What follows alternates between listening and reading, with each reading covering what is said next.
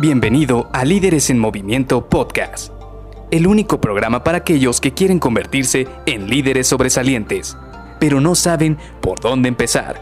Te revelaremos los secretos mejor guardados que te ayudarán a triplicar los resultados de tu equipo.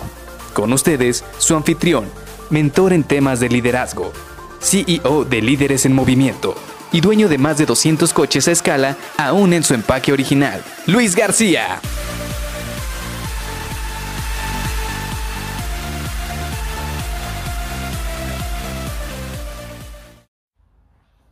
Hola, ¿cómo estás? Soy Luis García y te doy la bienvenida a Líderes en Movimiento Podcast. Y el día de hoy me gustaría preguntarte si tú eres de los que reparte las tareas como si repartiera una baraja de póker.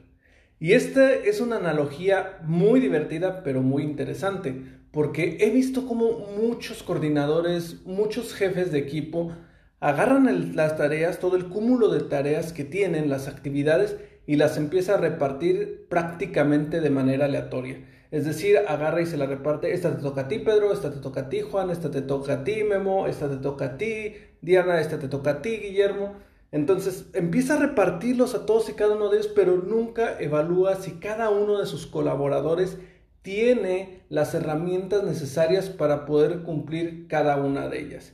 Y vayamos un poco más a fondo con este tema, porque si bien es cierto, sí, tenemos que tener muchas tareas, algunas ya vienen planeadas, otras llegan de un día para otro, es muy normal que nos ocurran emergencias, que nos ocurran estos focos rojos, sin embargo, no por el hecho de que lleguen estas tareas de manera un poco desorganizada, nosotros también vamos a ser desorganizados al asignarlas a nuestros colaboradores.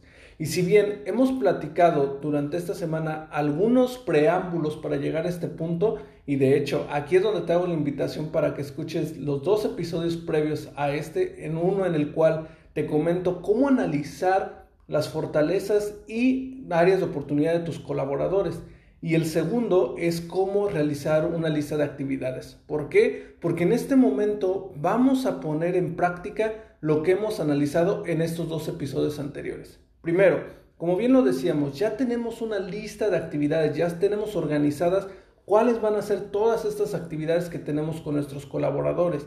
Y sí, la forma más fácil o más sencilla, haciendo otra analogía, es, ok, ya tengo todas estas tareas, las voy a aventar encima de la mesa como si fueran papeles y las que caigan encima de la mesa se las voy a asignar a Pedro y las que caigan debajo de las mesas se las voy a asignar a Carmen, por ejemplo. Y esto es la manera incorrecta, como bien lo decía. Esto no te permite tener control de saber si estas actividades se van a poder cerrar en tiempo, se van a poder cerrar con la calidad que uno espera o incluso si estas personas tienen la habilidad suficiente para poder cerrar estas actividades. Entonces, ¿cómo vamos a, o cómo te sugiero que a mí me ha funcionado realizar esta asignación de actividades? Primero, como tú ya sabes cuál es la fecha de entrega de cada una de estas actividades, entonces tú sabes si tienes una semana, tres días, dos días para poder completar cada una de ellas y también sabes cuánto es el estándar o el estimado que cada uno de tus colaboradores puede terminar cada una de estas tareas. Y esto es importante ya que si tú estás viciado con querer acabar todo rápido, rápido, rápido, entonces lo único que vas a hacer es que vas a agarrar a tu persona o a tu colaborador muchísimo más ágil o que es mejor en una actividad y le vas a empezar a asignar todas las tareas. ¿Y qué es lo que va a pasar? Que lo vas a saturar de trabajo y que él también se va a sentir saturado porque va a decir, ah, es que solo a mí me asignan todas las tareas del equipo y por qué no se asignan de manera equitativa con todos. Cuando realmente él tiene razón, deberíamos asignarlas en todos los miembros del equipo de manera equitativa, porque incluso eso también puede tener efectos secundarios.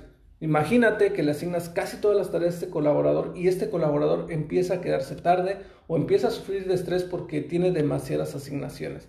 Mientras que tienes otros colaboradores que están un poco más relajados que se toman muchísimo más tiempo para hacer sus actividades porque dicen, ah, yo tengo menos actividades que él, entonces yo me puedo tomar un poco más de tiempo para terminarlas.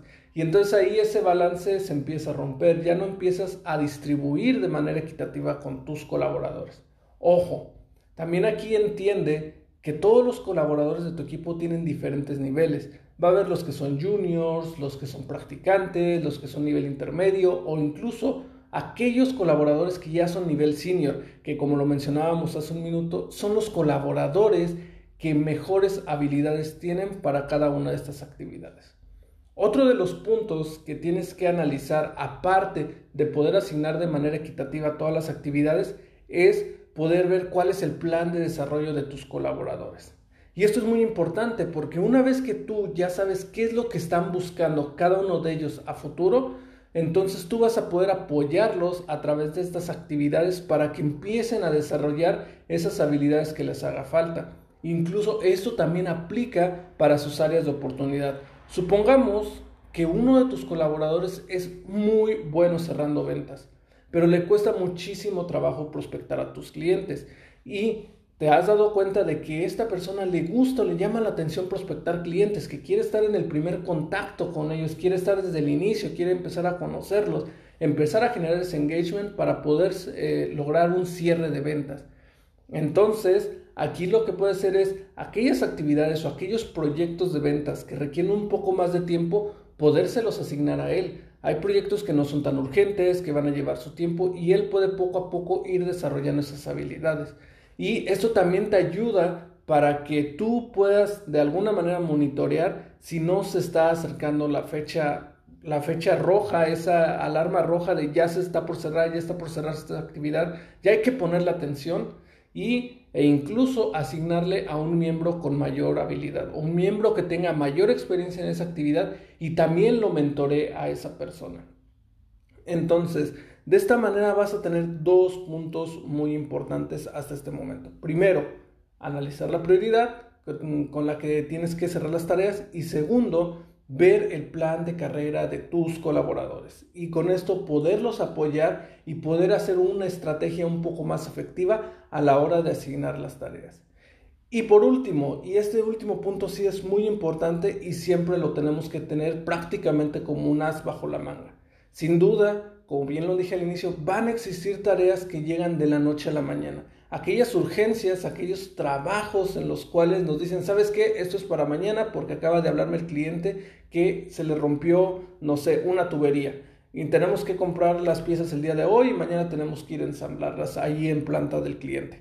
Y entonces ahí tienes que rápidamente asignar a tu colaborador con mayor experiencia para sacar esas actividades. Y ahí lo que tienes que hacer es revisar qué actividades tenía asignadas él y ver si no le impacta en los tiempos de entrega futuros o si puedes reasignar esas actividades a otro colaborador. Y aquí es ya donde tienes que estar aplicando todo este juego de ajedrez para empezar a asignar las actividades de una manera que a ti te permita, uno, tener control de todas las actividades que tienen asignadas todos tus colaboradores. Segundo, ver las fechas de entrega que tienen cada una de estas actividades. Y tercero, podérselas asignar correctamente a los colaboradores que sabes que van a poder cumplir en tiempo y con las herramientas para poderle llevar a cabo o incluso si esto también es parte de tu plan para que estas personas se desarrollen a futuro, también lo tengas considerado. Así que te dejo con esta herramienta para que la empieces a aplicar a partir del día de hoy y te doy las gracias por escucharme el día de hoy. Así que hasta luego, bye.